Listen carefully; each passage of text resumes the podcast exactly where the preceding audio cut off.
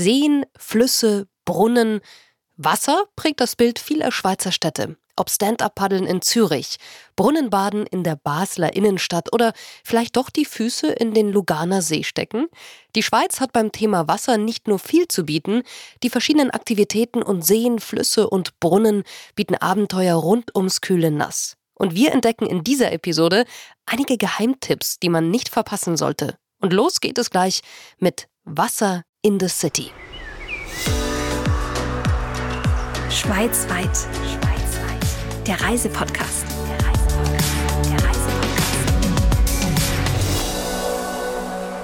Dies ist eine besondere Ausgabe des Schweizweit Podcasts und ich stelle mich vielleicht kurz vor. Mein Name ist Sabrina Gander und wir entdecken die Schweiz Folge für Folge auf eine wunderbare Art und Weise. Denn durch meine Interviews mit eindrücklichen und authentischen Persönlichkeiten aus der Schweiz erleben Sie mit mir gemeinsam das besondere Land, das so unglaublich vielfältig ist und atemberaubend schön. In dieser Episode dreht sich alles um das Thema Wasser. In den Schweizer Städten gibt es viele Möglichkeiten, die Liebe zum Wasser der Schweizer zu genießen. In Bern hat man mit der Aare-App die Möglichkeit, per App die Temperatur und auch den Wasserstand des fast türkisen Flusses Aare taggenau zu erfahren. Und dann muss man sich nur noch Rad und Handtuch schnappen und los geht es. Kaspar Allenbach, der Erfinder der Aare-App, erklärt uns kurz, warum man in Bern die Aare so liebt und was man hier auch als Gast erleben kann. Bern ist eigentlich eine Hauptstadt oder Bundesstadt, aber es ist äh, eine sehr kleine Stadt, nicht so wie Zürich. Und die Berner halten sehr viel auf ihren Fluss, der eine Sonderstellung hat, weil im Sommer ist die Temperatur der Aare eigentlich Thema Nummer eins und jeder, der kann, geht in die Aare schwimmen. Über Mittag oder am Feierabend. Und es ist so wie ein Stück eigentlich Stadtkultur. Dann sag doch mal ganz kurz, wenn man das erste Mal in Bern ist, was sollte man unbedingt machen und wo sollte man die Aare unbedingt erleben? Ganz grundsätzlich sollte man nie ohne Badesachen nach Bern kommen. der einfachste, naheste Weg ist eigentlich das Martilli-Bad. Also da kann man eigentlich von der Altstadt am Bundeshaus vorbei runter und dort sieht man sehr gut, wie es läuft. Ich empfehle immer allen Touristen grundsätzlich nur bei diesen Bädern schwimmen zu gehen und sich die ganze Sache anzuschauen, weil dort sind viele andere Schwimmer. Es hat durchaus auch Bereiche, in denen man nicht schwimmen soll. Äh, zum Beispiel beim Bärengraben, dort hat es sehr viele Touristen, aber es ist ein Ort, der äh, für Schwimmer relativ gefährlich ist. Ein guter Indikator ist immer, wenn man andere Schwimmer sieht. Und wenn man keine anderen Schwimmer sieht, dann ist das in der Regel nicht so gut. Und darum ist eigentlich das Marcilli ein sicherer Wert und es ist auch immer der einfachste Icebreaker. Also die Berner sind ja langsam und spröde, wie man sagt. Und in, in jedem Klischee ist ein wahrer Kern. Aber wenn man einen Berner anspricht und fragt, du, äh, wo gehe ich am besten jetzt schwimmen oder wie und was, und da hilft sofort jeder weiter. Neben Flüssen sind vor allem auch die Seen in der Schweiz Anziehungspunkt für Einheimische und Touristen und das schon seit Jahrzehnten. In der Region Montreux-Riviera erlebt man Lifestyle-Bilderbuchlandschaften, kleine historische Dörfer und schwindelerregende Gipfel. Und das größte Gewässer der Schweiz, das an einem Uferrand an Frankreich grenzt, liegt hier halbmondförmig in der Landschaft. Der Genfer See. Martina Fuhrer von Montreux-Vevey Tourismus erklärt uns erstmal, warum das Wasser in der Region eine so schöne Rolle spielt. Ja, das Wasser ist bei uns eigentlich allgegenwärtig. Wir haben das Glück, an einem See zu sein, am Genfersee. Und es ist von überall zu spüren und zu sehen, würde ich sagen. Es hat eine sehr beruhigende Wirkung immer, wenn man am Wasser selbst ist. Wenn man hochfährt in die Berge, sieht man den See, wunderschön. Er ist auch sicher Teil davon, dass wir einen so leckeren Wein produzieren. Die Schweiz ist ja nicht bekannt für Wein. Wenn ich richtig informiert bin, trinken wir rund 98 Prozent des Weins selber und exportieren nur zwei Prozent. Deshalb muss man hier hinkommen, um Wein zu trinken. Bei uns gibt es das Lavo das Weinbaugebiet. Und da sagt man, gibt es drei Sonnen. Es gibt die Sonne von oben, die Sonne in den Mauern, die durch das Lavaux-Gebiet führen, und die Sonne, die sich vom See reflektiert. Also der See ist wirklich überall allgegenwärtig. Das Wasser ist überall. Nimm uns doch mal ein bisschen mit so in diese Region, wenn du so die Hauptpunkte beschreibst, die man hier sich angucken sollte und was sie vielleicht auch unterscheidet, wenn man sie besucht. Ums Thema Wasser ist klar, man kommt fast nicht drum herum, eine Schifffahrt zu machen, sei es eine klassische Schifffahrt, sei es eine Segeltour. Ich denke, wenn es ums Wasser geht, gehört das dazu. Dann selbstverständlich ein Ausflug beispielsweise ins Schloss Chillon, weil das steht auf einem Felsen, direkt umgeben von Wasser. Ein Ausflug auf den Rocher de zum Beispiel oder Le Pléiades, wo man über den See hinweg sieht. Aber es gibt auch Dinge, die dann nicht in erster Linie mit Wasser in Zusammenhang stehen, aber dennoch super Highlights sind, wie beispielsweise das Chaplin's World bei Grevin.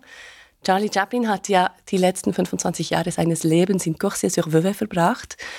Und sein ehemaliges Haus ist heute für Besucher offen und es ist ein Eintauchen in diesen schwarz-weiß Stummfilm. Es ist einerseits lernt man Charlie Chaplin als Persönlichkeit kennen und andererseits entdeckt man so viel, wenn es um seine Filme geht. Und was ich immer wahnsinnig faszinierend finde, ich war schon so häufig da und wann immer ich zurückgehe und mit wem ich auch dahin gehe, alle sind immer hell begeistert und alle wirklich kommen mit diesem Lächeln aus dem Chaplin's World wieder raus und sind hin und weg vom ganzen Ambiente, von ihm als Künstler, von dem, was er geschaffen hat. Also es ist definitiv ein Besuch wert. Und Martina hat noch einen Tipp für alle, die das erste Mal in die Region kommen. Unsere Destination streckt sich von Lütry bis nach Villeneuve. Das sind beides Ortschaften, die sind nicht weltbekannt, aber ähm, sehr charmant. Aber die größten Ortschaften und die bekanntesten Ortschaften sind Montreux und Vevey. Und das sind rund 10, 15 Minuten mit dem Bus und sind sehr, sehr unterschiedlich. Also Montreux ist mit dem Quai, das ist Flanieren, Schlendern, es hat diese Belle Epoque, Architektur. Es ist noch schwierig, dieses Flair in Worte zu fassen. Ich finde, Montreux hat ein spezielles Flair. Es gibt ja hier das Mikroklima, das ist sehr spezifisch für Montreux selber. Und man spürt das auch. Also hier wachsen Palmen, hier ist die Fauna ist anders als in Vevey, obwohl das nur einige Kilometer Entfernung sind. Aber es fühlt sich anders an. Es ist ein bisschen mediterran. Ja, man fühlt sich ein bisschen wie am Meer, aber man ist eigentlich am See. Und wenn man dann nach Vevey geht, ist es auch wunderschön. Man ist auch direkt am See. Es hat auch eine Seepromenade, aber es fühlt sich ein bisschen anders an. Eine wunderbare Altstadt. Am See hat es eine Statue selbstverständlich von Charlie Chaplin, weil Charlie Chaplin ja in dieser Region gelebt hat. Vielleicht ist Vevey dann eher der Ort, um sich treiben zu lassen, um sich hinzusetzen und sich treiben zu lassen und einfach zu genießen für all jene, die in unsere Region kommen, es ist so nah. Also ein Besuch von beiden Orten gehört dazu und ich glaube, das Einfachste ist, wenn alle diesen Unterschied selbst erleben. Der Genfer See ist natürlich der Mittelpunkt der Region und er wartet mit richtigen Superlativen auf. Größter Binnensee und wasserreichster See Mitteleuropas. Und schon die Kelten waren beeindruckt von ihm. Lehm an, großes Wasser nannten sie ihn. Auf Französisch heißt er deswegen heute noch Lac Léman. Auf seinen 582 Quadratkilometern Wasserfläche ist einiges los. Es fahren historische Radschiffe, kleine Fähren, Segelboote in allen Farben und acht Schaufelraddampfer. Die kleinen Städte und Dörfer am Ufer werden mit den Mouettes, den kleinen Fähren, verbunden. Und Martin Oeschker, der Key Account Manager der Schifffahrtsgesellschaft auf dem Genfer See, nimmt uns mit auf den See und natürlich auch auf die historischen Dampfer hier. Im Prinzip stammt ja sowohl die ganze Architektur, die Hotels sowie auch unsere Schiffe aus dieser Zeitepoche, wo in der Schweiz der Tourismus zugenommen hat. Da wurden viele Hotels gebaut und eben auch unsere Schiffe. 1910, 15 war das natürlich ein bisschen exklusiver, als das heute ist. Da ging äh, nur die High Society auf die Schiffe. Aber unsere Flotte ist effektiv gut eingebettet in dieses äh, touristische Produkt hier in der Region. Äh, Montreux und Vevey, wo es auch noch sehr viele dieser Belle Epoque Hotels hat, wo es auch noch diese Belle Epoque Züge gibt mit dem Montreux Oberland Bernois. Wir haben auch viele Liebhaber, die in die Region kommen, um eben diese Produkte zu kombinieren, zuerst mit dem historischen Schiff zu fahren und nachher in Montreux auf die Montreux Oberlandbahn. Wenn wir über diese Schiffe reden, dann gab es ja da sicher auch historische Persönlichkeiten, die da schon unterwegs waren, oder?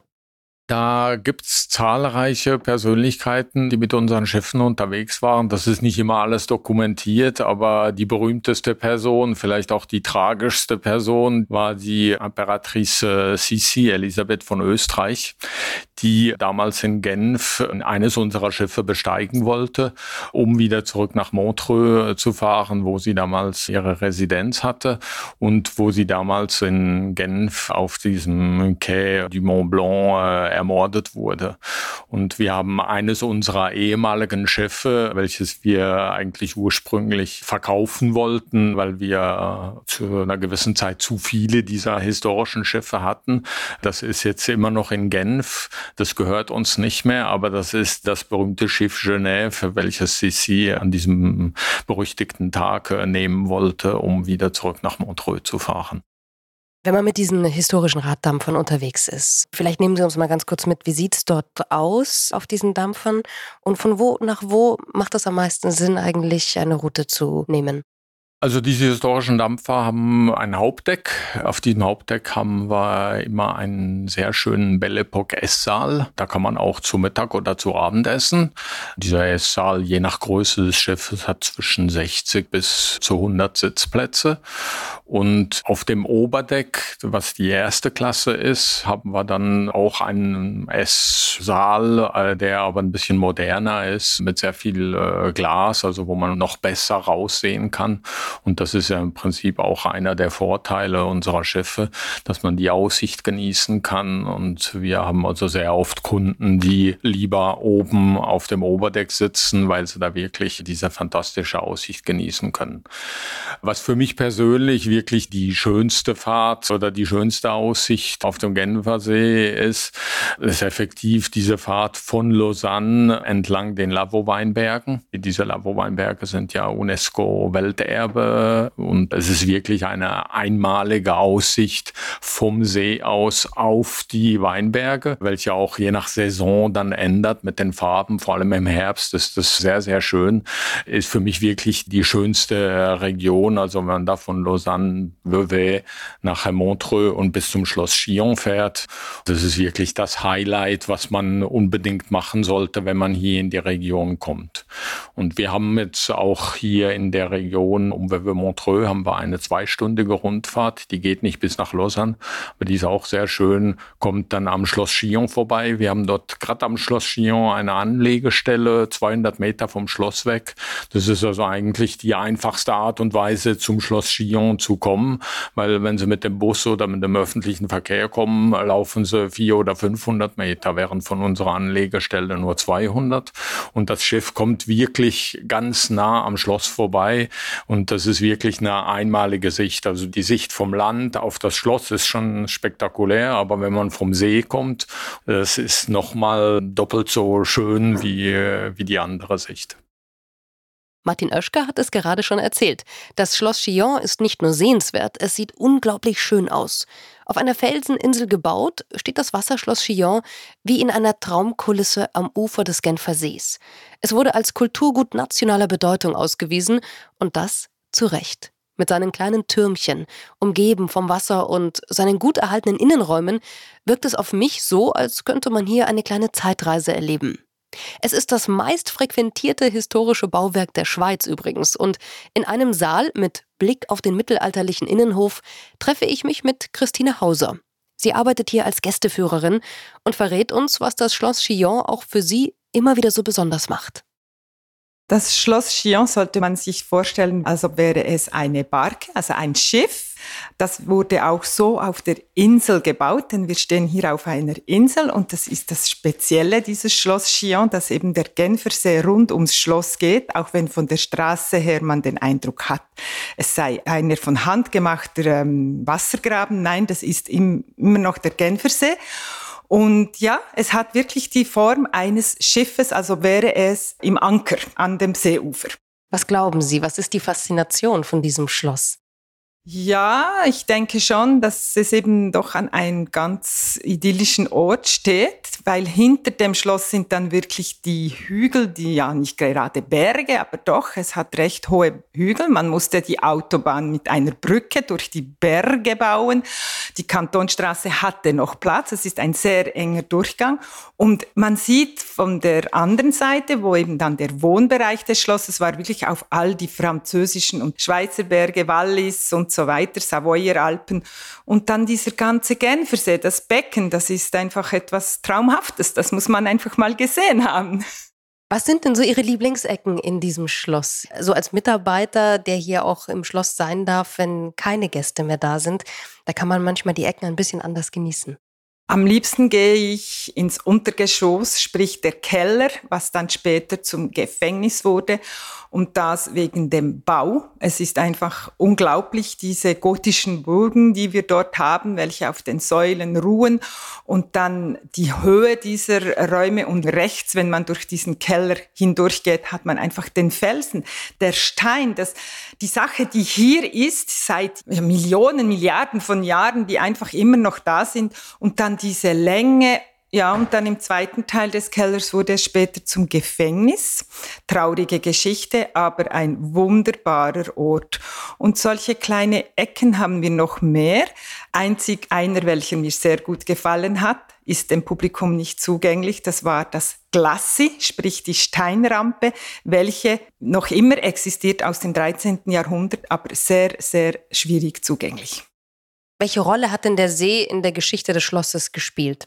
Ja, der See war natürlich eine große Handelsroute. Durch die Rhone konnte man bis ans Meer nach Frankreich. Und äh, rund um den Genfersee haben die Savoyer einige Schlösser gebaut. Das war eine Dynastie, die viel Reichtum hatte. Sprich, die hatten über 30 Schlösser in Frankreich, Italien und in der französischsprachigen Schweiz. Und somit war natürlich der Genfersee sehr wichtig für sie.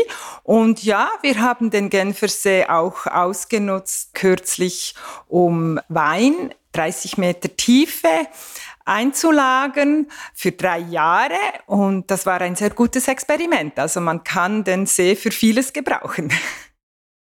Wir verlassen den Genfer See und den Kanton Waadt und reisen noch zu einem anderen Wasserhighlight, hinein in die Jungfrau-Region. Dort gibt es das Lauterbrunnental, über das wir in der Episode des Berner Oberlands noch mehr erfahren. Mit seinen 72 Wasserfällen, die über die Kanten der Felswände senkrecht aus teilweise fast 400 Metern ins Tal fallen. Das Rauschen begleitet einen hier beim Wandern von Lauterbrunnen nach Stechelberg und ist einfach nur im wahrsten Sinne des Wortes berauschend schön. Auch die Trümmelbachfälle auf halber Wanderstrecke sind beeindruckend. Hier trommeln die größten unterirdischen Wasserfälle Europas über zehn Kaskaden, die man über Treppen und Galerien erreicht. Denn das Schmelzwasser des Jungfrau-Gletschers schießt mit bis zu 20.000 Litern pro Sekunde ins Tal. Aber noch etwas zeigt in der Jungfrau-Region eindrücklich die Kraft des Wassers. Die Grimselwelt. Die Bergseen und Stauseen inmitten der Bergwelt erzeugen Energie, die man im Inneren der Felsen auch bewundern kann. Aber wo genau die Grimselwelt liegt und was es dort alles zu entdecken gibt, erklärt uns jetzt Annalea Huber aus dem Marketingteam. Die Grimselwelt befindet sich im Berner Oberland, genau gesagt im Haslital und ist am Grimselpass gelegen. Es ist eine Region, in der es viele Stauseen, Bergseen, Wanderwege und auch viele Bergbahnen gibt. Es ist eine einmalige Landschaft, sie ist speziell, es hat viele Granitfelsen, aber auch bunte Bergwiesen, plätschernden Bäche, die Flüsse. Man taucht richtig ein in eine andere Welt, eben in die Grimselwelt. Und jetzt wird in der Grimselwelt etwas ganz Besonderes gemacht, nämlich Strom erzeugt. Also Wasser ist eine zentrale Lebensader, die hier ganz besonders wichtig ist. Wie kann man jetzt als Gast genau das auch nochmal erleben? Wenn man mit den Bergbahnen hochfährt, zum See beispielsweise kann man wandern gehen und erlebt so das Wasser hautnah, aber noch besser erlebt man es auf unseren Kraftwerksführungen. Wir bieten nämlich Führungen an, die die Gäste in die Stollen führen, also können sie die unterirdische Wasserwelt bei uns erleben. Und was ist das Feedback von den Menschen, die das erste Mal dort sind und die das erste Mal auch, ja, ich sage jetzt mal, manchmal diese türkisen Bergseen sehen und diese beeindruckenden Felsen und dann eben in solchen Werken drin sind?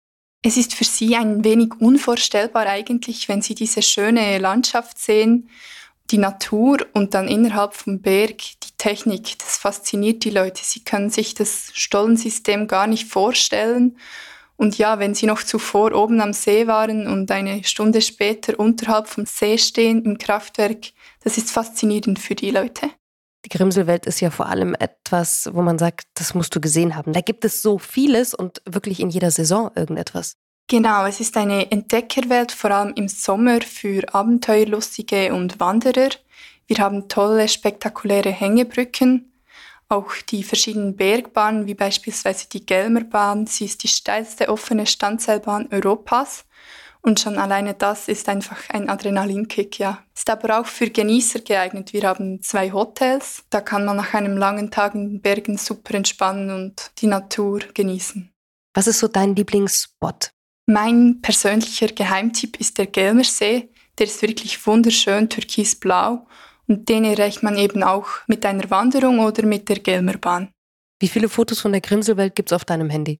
Puh, das sind so einige. Ich bin wirklich fast jedes Wochenende unterwegs für die vielen unzähligen Bahnen und Wanderungen.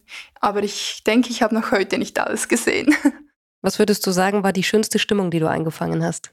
Morgen früh am Gelmersee, wo noch keiner oben ist, wo es wirklich noch ruhig ist und dann die Sonne hinter den Bergen hervorkommt. Der türkisblaue See ist dann noch ganz ruhig und es glitzert und man hört die Vögel zwitschern und ist ein Gefühl von Freiheit, würde ich sagen. Man vergisst ähm, die Probleme des Alltags, man kann wirklich abschalten und taucht in diese Welt ein. Die Symbiose zwischen Natur und Technik in der Grimselwelt ist wie ein großer Spiel- und Wanderplatz. Man kann hier tatsächlich die Zeit vergessen. Umgeben von der Naturkulisse zum einen und eben auch, weil das Wasser hier nochmal sehr eindrücklich zeigt, was für eine Kraft darin steckt. Zum Thema Wasser gibt es noch so viel mehr zu sagen und zu entdecken in der Schweiz. Zum Beispiel das Rheinschwimmen in Basel, Abenteuerstunden im Versaskatal bei Locarno, ein Apero in Luzerns Sommerbars direkt am Wasser oder ein Sonnenuntergang am Luganer See. Am einfachsten reist man mit der Deutschen Bahn übrigens in die Schweiz. So erreicht man bequem alle noch so kleinen Orte und kommt auch mit den öffentlichen Verkehrsmitteln problemlos an sein Ziel. Alle Tipps und Orte, besondere Ecken und Städte rund ums Wasser gibt es natürlich auch auf myswitzerland.com und die Regionen, Kantone, Städte, Orte und Landstriche stellen sich in diesem Podcast vor. Authentisch und menschlich mit wundervollen Lebensgeschichten und besonderen Stories aus der Schweiz. Schweizweit. Schweizweit. Der Reisepodcast.